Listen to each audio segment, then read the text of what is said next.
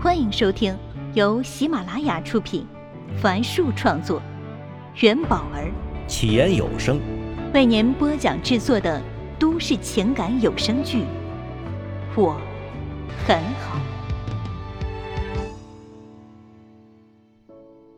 请听第五十集。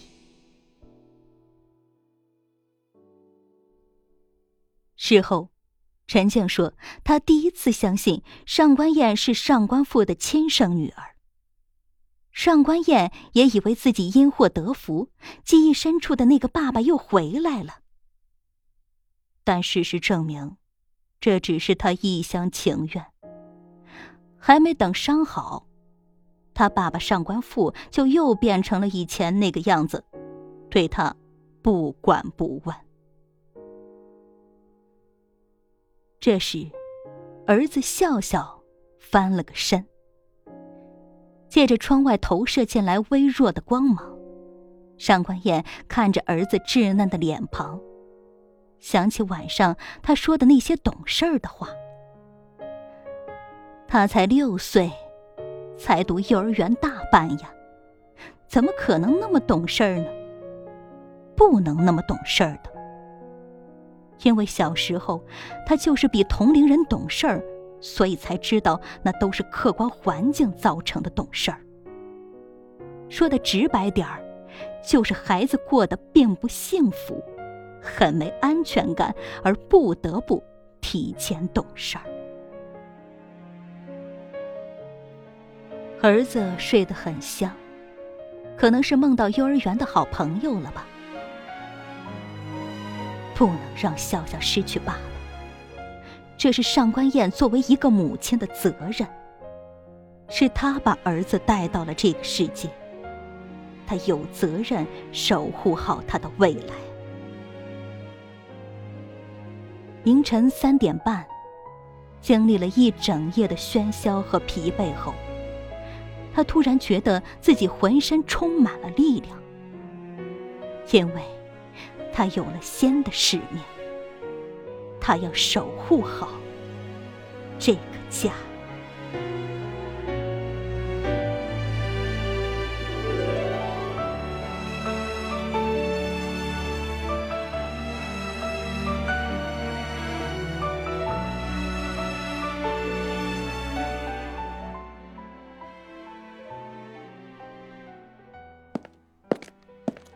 在走进位于电视台九楼的办公大厅前，顾城犹豫了下，然后低着头走了进去。虽然可能性极低，但他还是有些担心，昨晚上温暖是不是看到了他？尤其一路走来，听到很多同事还在谈论昨夜的恶劣天气，他就将头埋得更低了。一个人挡在了他的面前，那人穿着一双白色的运动鞋。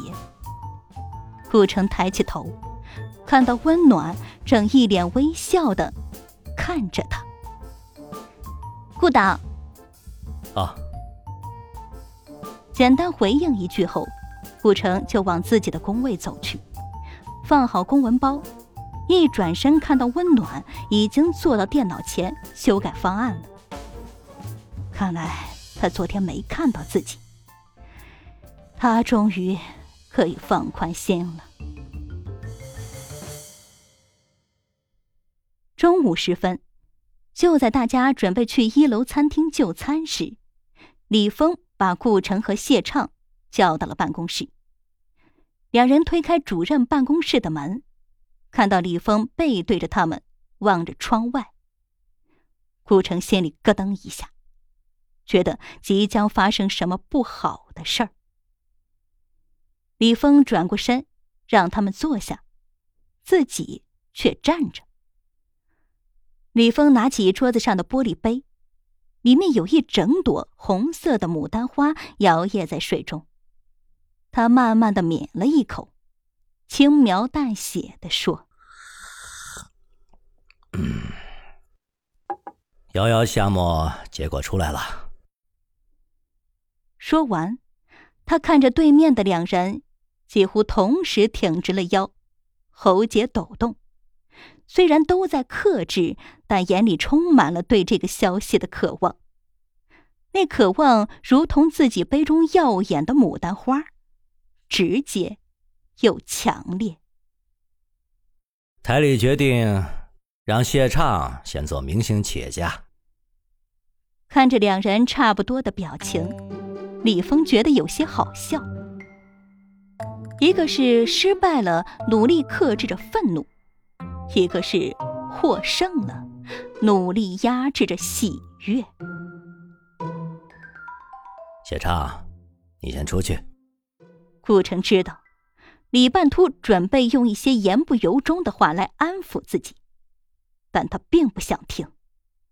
于是，在谢畅站起身时，顾城说：“好，李主任，我没事了，一切服从台里的决定。”说完，就站起身走向大门。顾城，李峰在他身后叫他：“我真的没事。”顾城站住，但没回头，在出门前还听到李峰：“嗨，罢了，罢了。”的叹息声。哼，否则还能怎样？顾城暗想。办公室大多数人都去吃饭了，唯有温暖还在办公桌上。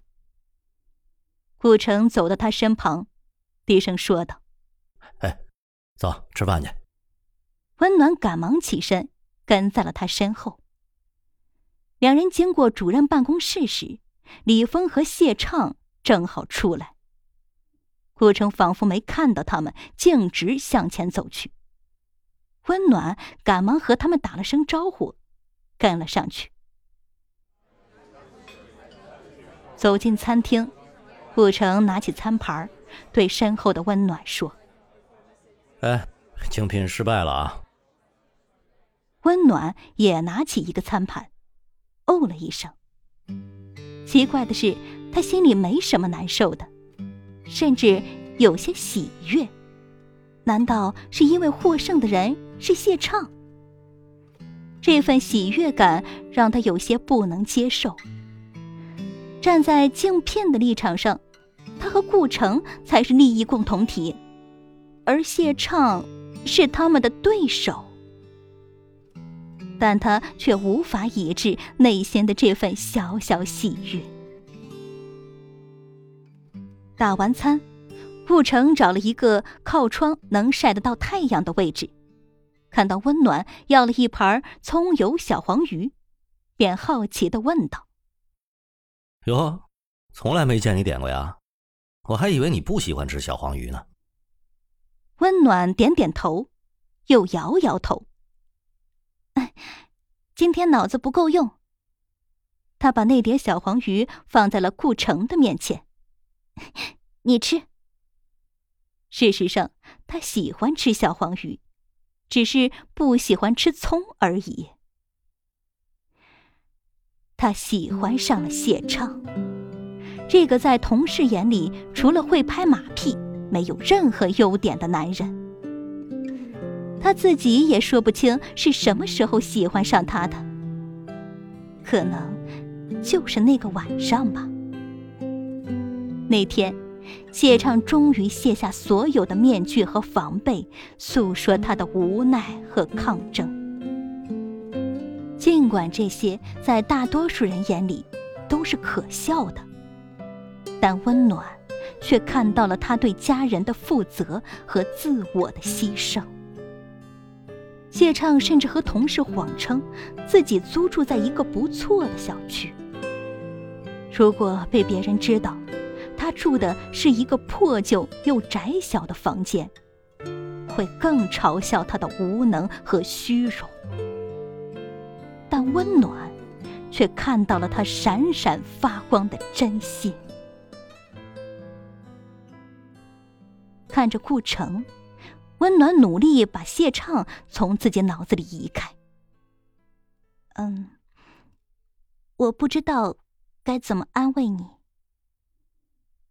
顾城放下筷子，笑了笑。我不需要安慰的。略微停顿了下，又说：“啊，对不起啊，你花了很多心血的呀。”温暖嫣然一笑，那笑容仿佛是窗外明媚的阳光，让看到的人都觉得暖暖的。你可千万不要这么想，因为啊，你是错的。我已经得到了，得到了。可能是安慰吧。顾城思忖着。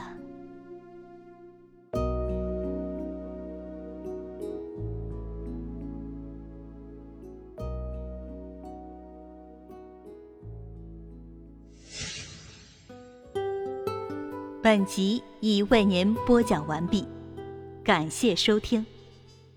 喜欢请订阅，分享给更多的朋友。下集再见。